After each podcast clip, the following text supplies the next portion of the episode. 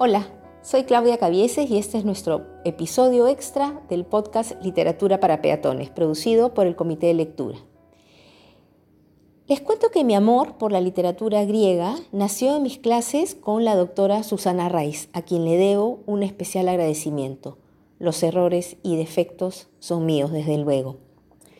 Hoy vamos a hacer una revisión Recordarán que nosotros empezamos hablando de los aedos, que eran los poetas que contaban historias, antes de que los textos se pudieran poner por escrito.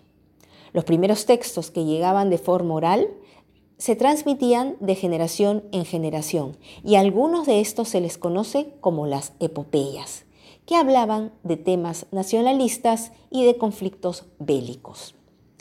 El mejor Aedo, o uno de los que destaca por lejos, fue Homero, a quien se le atribuye la autoría de la Iliada y de la Odisea. En la primera se cuenta un episodio de la guerra de Troya y en la segunda las aventuras por las que pasó el héroe griego Ulises u Odiseo para volver a su patria y reunirse con su familia, después de 20 años tremendas escenas conmovedoras que giran alrededor de personajes como Aquiles, Héctor, Patroclo, Odiseo, Penélope y Telémaco. Si tienen la Iliada en casa, especialmente, les recomiendo que le den una mirada al episodio de la despedida entre Héctor y su esposa Andrómaca, antes de que éste partiera a la guerra. Es realmente emocionante y conmovedor. La importancia de la presencia de los dioses ha quedado totalmente eh, patente en, estas, eh, en estos episodios. Hacen y deshacen lo que quieren con la vida de los mortales, con su destino. Alguna vez alguien dijo que los dioses habían creado a los hombres solo para divertirse. Y cuando reviso los temas de las obras, creo que es fácil que nos compensamos de ello. Luego, varios siglos después, nos hemos encontrado con el gran siglo de Pericles, un gobernante. Y durante este se da justamente el gran desarrollo de la tragedia griega, con Esquilo, Sófocles y Eurípides. Recuerden que todas las tragedias comparten características similares en su organización, la presencia del coro, el uso de las máscaras, el sacrificio de los actores a una deidad, Dionisio, la unidad de tiempo, de lugar y de acción. Los temas pertenecían a la gran despensa de la mitología y el valor de éstas estaba en cómo la desarrollaba cada uno de estos grandes escritores. En la tragedia triunfaba el destino y toda tragedia debía llevar a los espectadores a la catarsis, para que aliviaran la tensión acumulada durante la obra. Si tienen registrados todos esos detalles y nada les ha sonado desconocido, quiere decir que tienen 20. Los felicito. Y me siento muy orgullosa de ustedes. De otro lado, les agradezco las inquietudes que me han hecho llegar en estas 10 semanas. Y hay una que destaca de lejos frente a las demás. Eh, tanto chicos como adultos me han preguntado Claudia, ¿qué consejos das para leer más o para engancharme con la lectura? Y les digo la verdad, esa es una pregunta bien difícil de contestar. A ver, primero me dirijo a los chicos. No es obligatorio leer, no me maten los papás. ¿Por qué? Porque leer es maravilloso, pero no es obligatorio.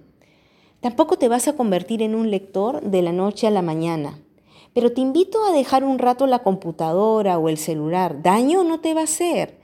Descansa los ojos con un libro. Si no te engancha la primera, déjalo, busca otro. Y si ese no te engancha, sigue buscando, no te desesperes. Si mides la calidad de un libro por su tamaño o la cantidad de páginas, a ver, empieza por cuentos. Pueden ser los de Julio Ramón Ribeiro, pueden ser los de Juan José Arreola o pueden ser los de Edgar Allan Poe. Si te quieres aventurar a leer una novela que tenga más páginas, podríamos estar pensando en Carlos Ruiz Zafón, en la saga de Isabel Allende, y por qué no en las novelas de Harry Potter si solo viste las películas, o en las sagas de vampiros como Crepúsculo y compañía, o en las de Blue Jeans. Y si tienes la oportunidad, consigue alguna de las obras que yo he mencionado en versiones adaptadas, las hay en verdad para todos los gustos. Algo te está esperando. En poesía, por si acaso, también. Puedes buscar a Elvira Sastre, a Blanca Varela, a Pablo Neruda, a Mario Benedetti, a Javier Sologuren. Vas a encontrar también poesía para todos los sentimientos por los que estás pasando en estos momentos.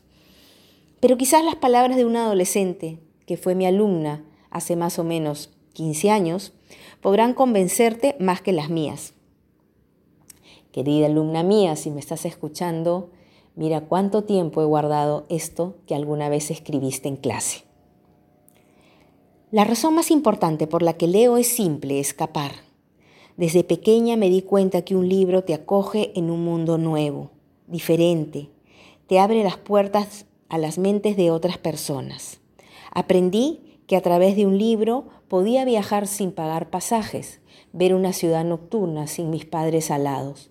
Podía hacer lo que el autor me permitiera mientras estuviera como visitante en su mundo. A través de un libro puedo alejarme de lo que está a mi alrededor, de los problemas mundanos que me rodean, de la tensión, del agobio, de la presión, de la monotonía.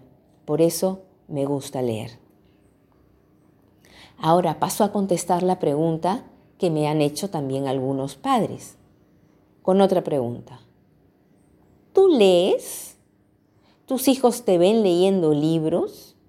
Si es así, podría resultar menos complicado que se lea en casa. Tienen que haber libros en casa. Para tener la iniciativa de tomar uno, alguna, aunque sea por curiosidad.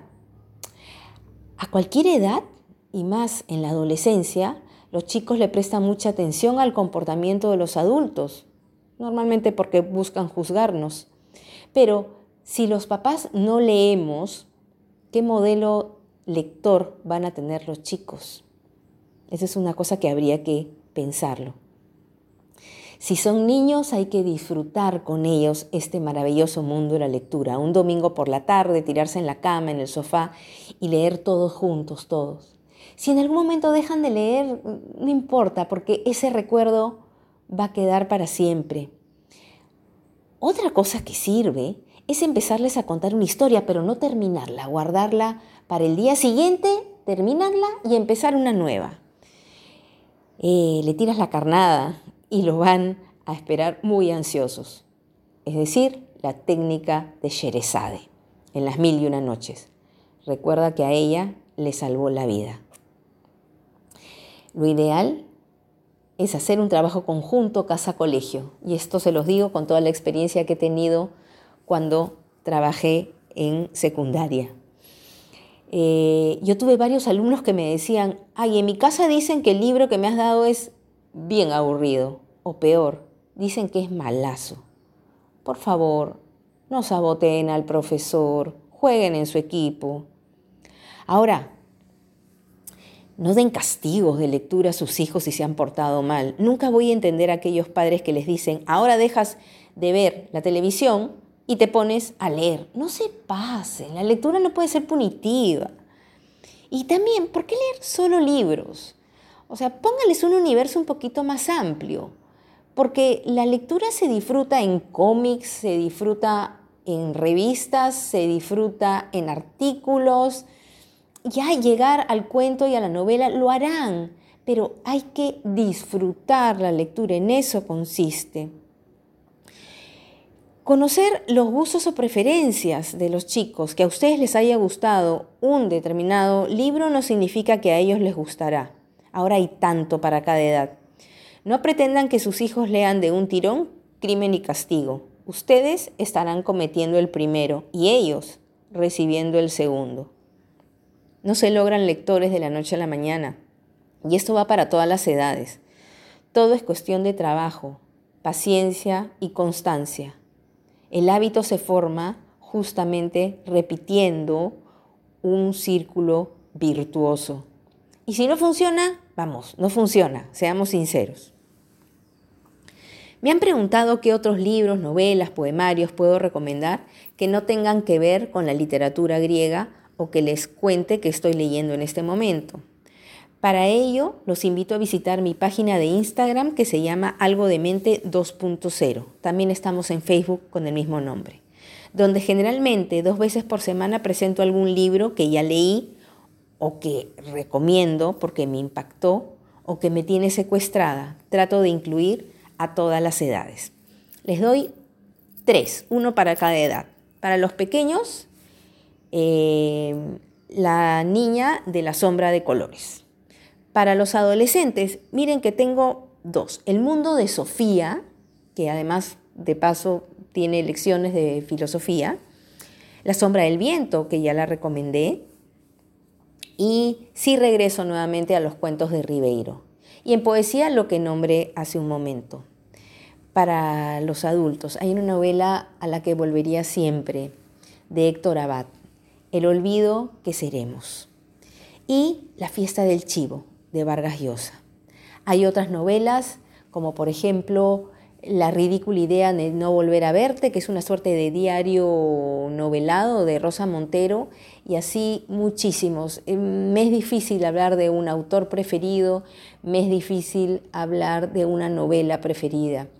A una novela a la que regresé 30 años después fue El amor en los tiempos del cólera. En la madurez la disfruté de otra manera.